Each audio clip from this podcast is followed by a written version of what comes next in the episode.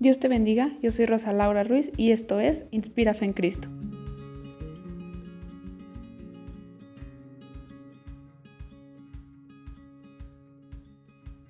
Buscando, no estancarnos.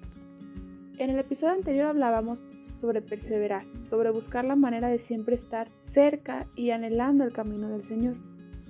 El día de hoy hablaremos qué pasa si no lo hacemos, qué pasa si no perseveramos, si no buscamos andar por ese camino correcto. La respuesta más sencilla es, te estanca. Es muy fácil estancarnos, es muy fácil quedarnos ahí estáticos de manera que no nos movemos espiritualmente, de manera que no crecemos espiritualmente. Incluso física o personalmente tampoco podemos hacerlo, debido a que nuestro espíritu en crecimiento, no está anhelando cada vez más del Señor. Te voy a dar también una de las principales causas. La primera que quiero mencionarte es que como personas siempre buscamos la comodidad. Tenemos ese miedo al cambio, el cual no deja que nos movamos, el cual siempre quiere que pertenezcamos o que estemos en nuestra zona de confort. Mientras que sabemos que Jesús siempre traerá un cambio o una transformación. Jesús siempre vendrá y removerá desde lo más profundo de nuestro corazón hasta los exteriores de nuestra vida, de manera que nada podrá volver a ser igual, porque su luz quitará toda tiniebla. Entonces, si la comodidad nos, está estancando, tenemos que comenzar por decirle al Señor que aceptamos la transformación que Él quiere hacer en nuestras vidas. La siguiente de las principales causas es que estamos acostumbrados a seguir al mundo. Incluso creamos nuestra versión del cristianismo donde no se ve mal lo que los del mundo hacen, o podemos hacer acciones que parece que los imitamos sin caer en, que se vea como algo secular o como algo ajeno a nosotros.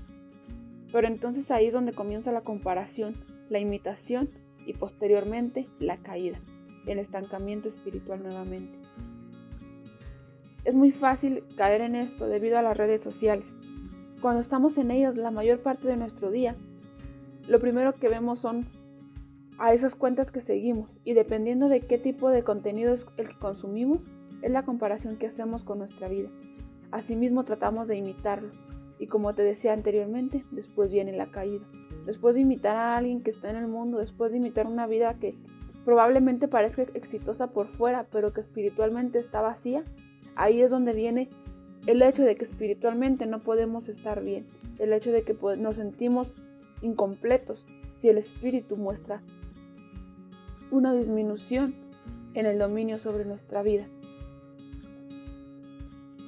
La siguiente causa es el orgullo, el no aceptar el cambio, el no aceptar o no mostrar que nos equivocamos o que estábamos viviendo de una manera en la que era errada y que Cristo ha venido a transformarnos para ser una nueva persona, para hacernos una nueva criatura.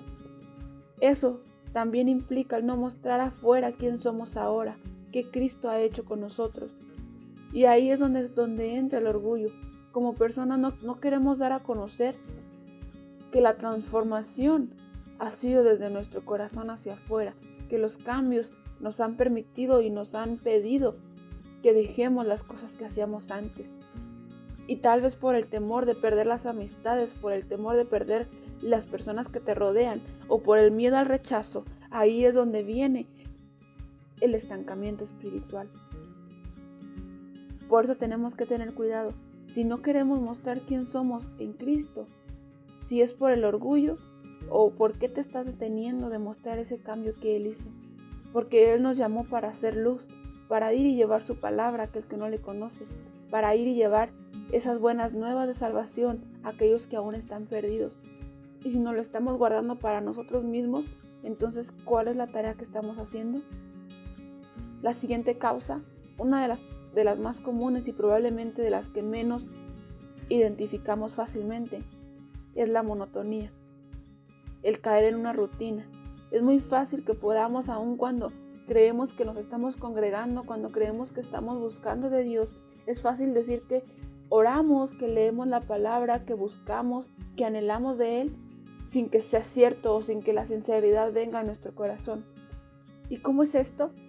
Muchas veces cuando tenemos un trabajo, cuando tenemos una escuela u obligaciones durante nuestro día o a tiempo completo, lo primero que hacemos es levantarnos y orar cinco minutos. o, de dedicarle menos tiempo del que Dios merece. Debido a esto, caemos en una rutina de hacerlo por hacerlo y no hacerlo porque en realidad nos nace, no hacerlo en realidad porque le amamos, sino que caemos en ese... Es ahí donde caemos en esa monotonía donde lo que hacemos lo hacemos por costumbre y no por amor. Donde las acciones que tenemos hacia nuestro Señor Jesucristo las hacemos por una rutina que nos rige y no porque en realidad lo, lo anhelemos. Aún así puedas congregarte, aún así puedas ante los ojos del hombre tener una vida espiritual que se vea firme, pero nuestro corazón Él lo conoce. A Él no podríamos engañarle, porque todo es de Él, por Él y para Él. A Él es a quien es la gloria, entonces Él conoce nuestros corazones, Él sabe cuando lo hacemos en verdad anhelando su presencia, o que solamente lo hacemos por cumplir, que solamente lo hacemos porque no digan que no oramos, porque no digan que no leímos la palabra.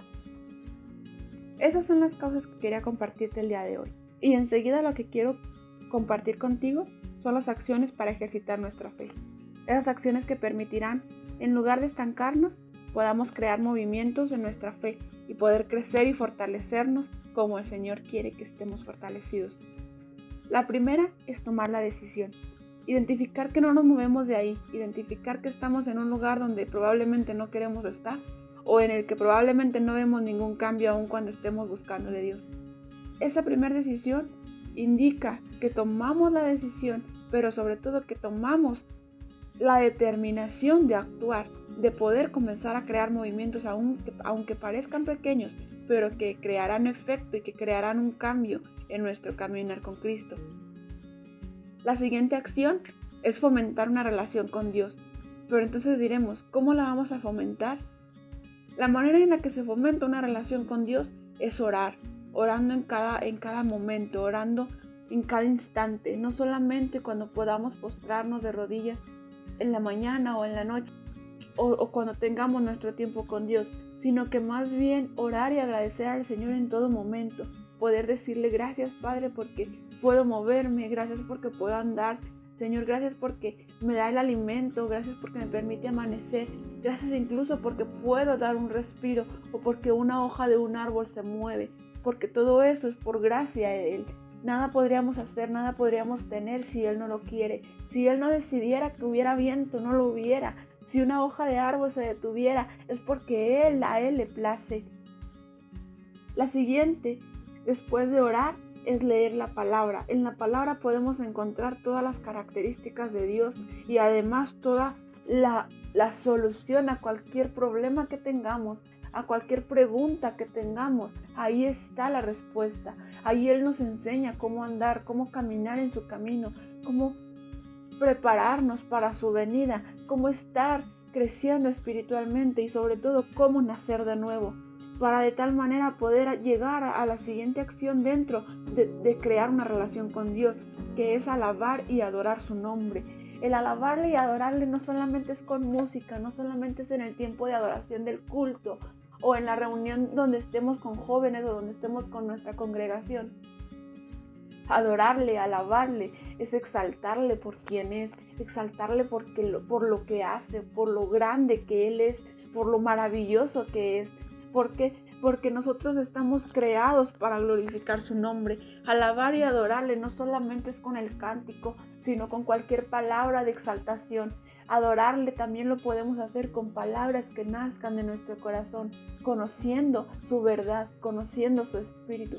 El Espíritu Santo dice que Él clama con gemidos indecibles porque nosotros no podemos saber pedir, pero dice que Él está ahí con nosotros entonces Él es quien guía también nuestra adoración, Él es quien guía nuestra alabanza, de manera que sea agradable y acepta como olor fragante a su presencia.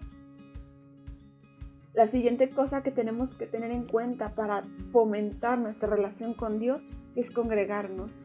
Tal vez ahora sea un poco complicado por la situación de, la pandemia que se está viviendo a nivel internacional. Tal vez a muchos habrá que no tengan la cercanía con sus pastores, con, con su congregación o con el lugar donde se reunían antes. Fuimos sacudidos totalmente en el instante en el que nos dijeron que no podíamos congregarnos y ahí fue donde notamos que el congregarse era algo necesario, que congregarnos necesita, era algo que necesitábamos para fomentar nuestro crecimiento espiritual. Por eso es muy fácil que durante esta temporada, donde no podemos salir, donde probablemente no podamos andar como antes, el estancamiento se hizo más fuerte, porque ya no tenías a nadie que te estuviera apresurando para ir y buscar de Dios, para ir a orar, para ir a alabarle. Ahora tenías que ser tú mismo quien se levantara y se esforzara. Y tal vez por eso nos cuesta más, porque ahora no, no, no lo vemos tan tangible el reunirnos con otros y ver que el de al lado está orando, que el de al lado está adorando y entonces también intentarlo nosotros. Ahora tenemos que hacerlo de manera individual o de manera familiar, pero aún así se complica. Por eso si tienes tú la oportunidad de congregarte, ve y hazlo. Si tienes aún la, la, oportunidad de ir reunirte, hazlo para la gloria del Señor, pero no dejes de alimentarte.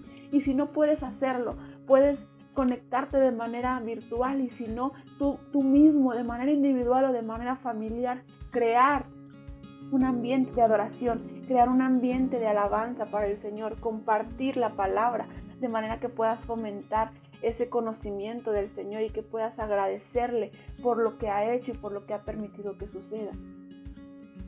La siguiente acción que quiero recomendarte para ejercitar nuestra fe es llevar una vida de testimonio. Ocasionalmente he escuchado que Dios nada más nos transforma a nosotros y que de nada serviría ir y mostrar a los demás el cambio. Sin embargo, yo estoy consciente de que el Espíritu ha hablado a mi vida de manera que si nosotros queremos ir y llevar la palabra a aquel que no le conoce, también lo primero que verán será nuestro comportamiento. Los cambios que el Señor ha hecho en nuestra vida es lo primero que saldrá a la luz, es lo primero que verán los de allá afuera, porque probablemente ellos no te reciban una palabra que se encuentre en la Biblia, o probablemente para aquel que no quiere aceptar de Cristo, te, negará o te rechazará el comentario que le quieras dar. Sin embargo, si ve una vida de testimonio en tu vida, él querrá recibir o querrá tener aquello que tú tienes. Y ahí es donde comenzará el crecimiento espiritual, porque te estarás esforzando por mostrar lo que Cristo hace en tu vida con aquellos que están allá afuera. Entonces no permitirás quedarte sin moverte, sino que cada día podrás esforzarte en crear movimientos que te llevarán a una fe más firme, a una relación con Dios más, más fortalecida. Y también otra de las acciones, y probablemente una de las más complicadas, es cuidar tus relaciones. Tenemos que cuidar las relaciones o las personas con las que nos reunimos, de manera que podamos ser conscientes de que las personas con las que nos juntamos están también influyendo en las acciones que estamos realizando. Probablemente si nos juntamos con alguien que no está queriendo buscar del Señor aun cuando le conoce, nos va a motivar a no hacerlo también nosotros. Y si en cambio nos reunimos con alguien que anhela cada vez más del Señor, nos estará motivando a buscarle cada día. Porque como en su palabra dice, que las malas compañías corrompen las buenas costumbres. Tenemos que tener cuidado de que con las personas que nos estamos rodeando sea para edificar nuestra vida espiritual. Y aún si nos rodeamos de personas que no nos edificaren, nosotros ser esa persona que le esté a ellos edificando, que nosotros edifiquemos a otros, de manera que ellos puedan anhelar a Cristo como nosotros lo anhelamos. Al poner estas acciones en práctica, entonces podremos decir que el Señor nos está guiando para no estancarnos podremos tener esa comunión con el Señor de manera que todo movimiento que hagamos sea consultado con Él y así poder crear una fe que esté firme. En este episodio yo te recomiendo leer 1 Tesalonicenses 5, 12 en adelante, de manera que podamos corroborar que la relación con Dios no solamente es adorarle en un momento, orar en un instante, sino que ahí nos dice que oremos sin cesar, que le busquemos a todo momento, que le agradezcamos porque esa es su voluntad, que no entristezcamos al Espíritu. Todas esas acciones que ahí nos pone es porque el Señor nos está invitando a que no nos estanquemos. Pero sobre todo, eso es tu decisión. Estancarte o no va a ser tu decisión, porque tú eres quien decide levantarte en oración Tú eres quien decide no hacerlo o sí hacerlo. Es por eso que lo dejo en tus manos. pero sobre todo piensa en las consecuencias que traería el estar estancado y no buscar el cambio. Eso es todo por el episodio de, esta semana. Espero puedas escuchar los episodios anteriores y estés pendiente de los siguientes. Recuerda que nos puedes encontrar como Inspira en Cristo en todas las plataformas de podcast y en las redes sociales. Que Dios te bendiga.